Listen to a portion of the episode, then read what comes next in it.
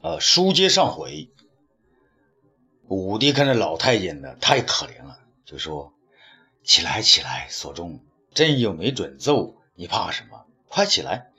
东方爱卿，还有什么可问的吗？”陛下，臣以为以这些宫人陪葬太皇太后，地位太低了，不足以说明丞相大人所说的至厚至重啊。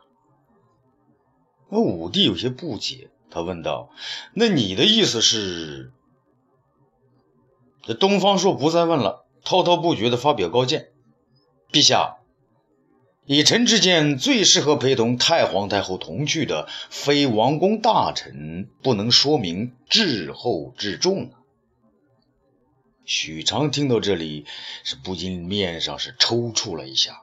东方朔看了他一眼，加快了语速。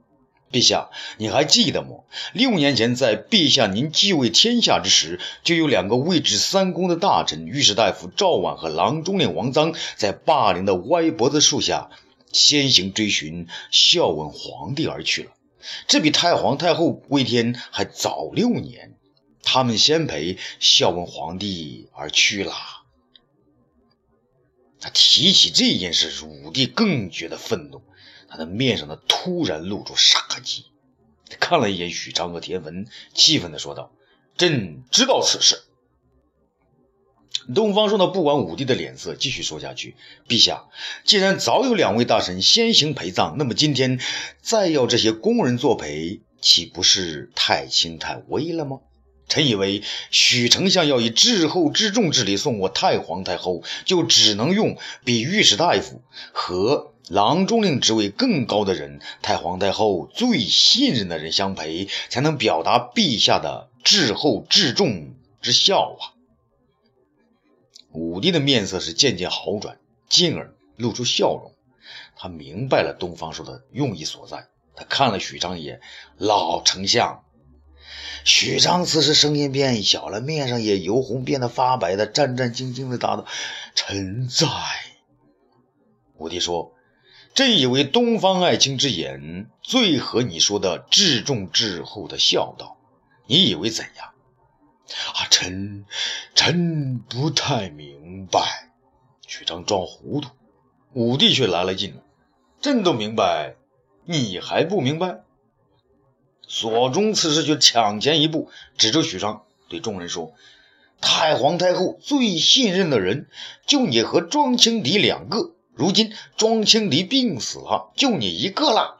你是一人之下，万人之上，比赵绾和王臧重要的多了，也该随他们两个而去了。你装什么糊涂？朝堂之中，大臣们有点头的，有看热闹的，还有的是跟着瞎起哄的。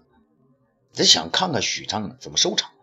这许昌四顾四周环顾，这时候才发现形势呢，已经大大不利于自己。看了看窦婴，希望呢他能帮助自己解脱困境。谁知人家窦婴好像没事人一样，依旧什么也不说。许昌此时呢只好仓皇的向武帝跪下，哭着求他：“陛下，臣实在是糊涂，臣老了，不中用了，满嘴说胡话，臣错了，臣请陛下开恩，请臣告老还乡吧。”武帝。鄙夷地注视着他，嗯，你怎么了？所中是最会落井下石啊！皇上，丞相是老了，可他最适合陪太皇太后而去呀。许昌也有些慌不择路，急忙转过身来，西行向前，对索中说：“索中，索大人，您不要添油加醋。”老臣从来都没想害你，老臣刚才是一时糊涂啊！老臣向您赔不是了。谁让锁中的一甩袖子啊，不愿搭理他。许昌是满头是汗，羞愧交加，无奈之下看到东方朔在一旁用眼瞥他，这解铃还得系铃人呐，今天不求东方朔是不行喽。想到这儿呢，他又转向东方朔。东方大人，东方才子，您救老臣一次吧，老臣再也不敢在您面前搬弄是非了。东方上的嘴呢歪了一下，转过身去。他未曾想到，这堂堂的丞相大人，过去是何等的不可一世，是何等的威风啊！如今的后台一倒，竟然什么脸面也不顾了。许昌呢，看来是求谁都没用，只好呢再奔向武帝，一边磕头一边哭求道：“陛下，老臣知道您是知人之孝，知慈知悲的呀，您就饶过老臣这一回吧。”这武帝气愤的将脸呢转向一边，他心想：“你不是要陪葬吗？你自己去啊！”此时，一个大臣是漫步向前，对武帝跪下。众人一看，原来是魏齐侯窦婴。启奏陛下，臣窦婴有话要说。武帝心想：你不是沉得住气吗？到底还是开口了。好，窦爱卿，请说。窦婴呢，不慌不忙地说：“陛下。”臣为太皇太后内侄，深知太皇太后平生以节俭为要，不是奢华。既有孝文皇帝遗诏在先，臣以为田大人的治丧方法上合先帝之意，下应万民之心。太皇太后在天之灵，如若有知，也会得到安慰。那这几句话不仅让武帝心里舒服，众人心里佩服，就连田文呢。也觉得意外。武帝见窦婴的跪在自己脚下，不愿起来，就拉了他一把：“窦爱卿，起来吧。朕知道你说的有理，可是许昌先要以活人祭奠太皇太后，现在又说自己糊涂，你以为该如何处置呢？”窦婴其实啊，从心眼里就看不起许昌，可他也觉得许昌也太蠢了，那搬起石头来把自己的脚给砸肿了，都没落到一点好。他似救非救地说：“陛下，臣以为许丞相刚才是糊涂，现在已经清醒了。他不会再言以人祭奠之事。”许昌此时才发现眼前有了一根的救命稻草，忙说道：“是的，老臣糊涂，老臣再也不敢说这事儿了。老臣谢谢窦大人救了老臣一命。到这份上呢，他还想着。”和窦婴啊套套近乎呢。窦婴不以为然地说：“丞相大人，您还是谢皇上吧。”许昌是继续西行，再向武帝叩头道：“臣谢圣上不死之恩，臣谢圣上不死之恩。”武帝这时候呢，才松了一口气，说道：“众位爱卿，听旨！”众大臣是一齐跪下。臣等接旨。武帝退回皇座，所中呢也忙着站在他身后。朕命田文按孝文皇帝遗诏，总领太皇太后安葬及亲陵之事。田文急忙叩首，臣领旨谢恩。武帝将手一挥，示意田文退后，却对众人说。丞相许昌年老昏聩，不能再领朝政。朕念你跟随先帝和太后多年，没有功劳也有苦劳，没有苦劳也甚疲劳，暂且免你一死。从今免去相位，回家养老去吧。许昌早就知道自己不可能再当丞相了，能保住命也就不错了。于是再三叩首，老臣谢主隆恩。武帝继续说道：“朝中大事不可一日无人领衔，朕命窦婴、田汾二人暂且共领朝事，待太皇太后安葬之后，再议丞相之职。”窦婴、田汾两个呢，好像双双都是胜利者，齐齐的叩首啊。臣等领旨，再谢皇上隆恩。武帝的本想呢拂袖而去，他觉得这意犹未尽，他拍了一下身边的朕旨，厉声说道：“朕即位六年以来，太皇太后疼爱有加，为朕年少未少操心。如今太皇太后放心归去，大汉朝事由朕独领。朕决定，明年元旦之日改元为元光。从此，朕要一元出使，光大天下。这众大臣心里是当然明白，皇上这回亲政，一切都要从头来了。于是是纷纷叩首，口中叫道：“吾皇万岁万岁万万岁！”这田汾呐，果然是有些能耐。他的头脑呢很聪明，又是一个精力充沛、条理清楚的人。这做起事儿来呢，不怕杂多纷乱，那遇事这个纷繁的琐事，还又要理出个清清楚楚来。同时呢，还要把过程让众人呢看得真真切切。所以这次窦太后的丧事呢，成了他显山露水的大好时机，大到安排灵堂。这个排出百官座次，小到各色人等的校服怎么穿着，还有陪葬的泥偶怎么摆放，全是由他一手安排。几千人参加的一个大丧之事，居然让他办的是井井有条，上上下下谁都说不出一个不字来。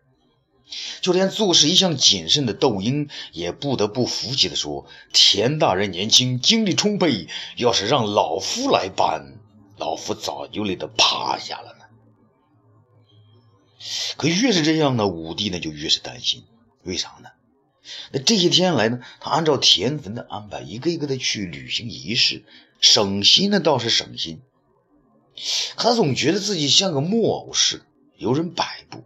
他更担心的是，田汾做的是越卖力气，他对宰相人选的任用就越难。这母亲的用意是谁都明白的，这个丞相是非要让田文来当不可呀。可武帝最寄予厚望的是窦婴，尤其是对匈奴出兵等大事，那是非窦婴不可的。可是这窦婴呢，不是老庄的无为而治，这个学的多了呢，还是要静观这个武帝对自己的态度呢？反正什么事情都是往后缩，众人呢把他往前推，他也是不到关键时候不吭声。和他这种不争比起来，前后忙得屁颠屁颠的田文，更显得故作姿态，求过心切。可武帝也拿他没办法，毕竟是自己的舅舅啊。眼看这个太皇太后大丧已毕，朝廷诸事呢要做安排，这头等大事当然是丞相人选了。武帝想把此事呢拖一拖，拖到田文呢露出些破绽来。可人家田文做事无懈可击，窦婴呢，哎，仍然是不叫不到，不问不言。武帝心里急的是直上火呀，可表面上还是装的没事一样。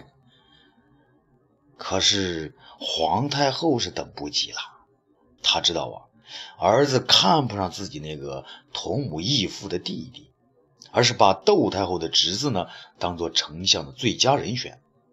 哼，这太皇太后六年来，她压得我们母子大气都不敢喘。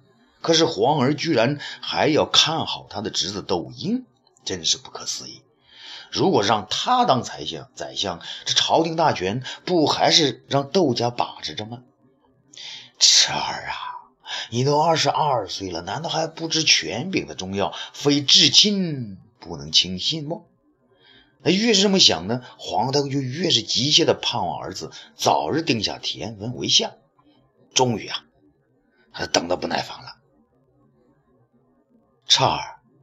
你舅舅安排太皇太后的丧事，你还满意吗？太后呢，将武帝招到这个朝阳宫内，不说别的，是开宗明义，出门见山。启禀母后，舅舅他把事情办得都很好，这样安排呢，既遵循了孝文皇帝的遗诏，又不失我们的仁孝之道，上上下下都很满意。那好，这么说，我有心让你舅舅当丞相，你是答应了？这武帝没想到母亲问话就如此直白啊！启禀母后，舅舅治丧得力，却并不能说明他就是丞相之才呀。哦，你说说看，哪点不行？太后有点生气了。母后，舅舅他小事聪明，大事未必服众。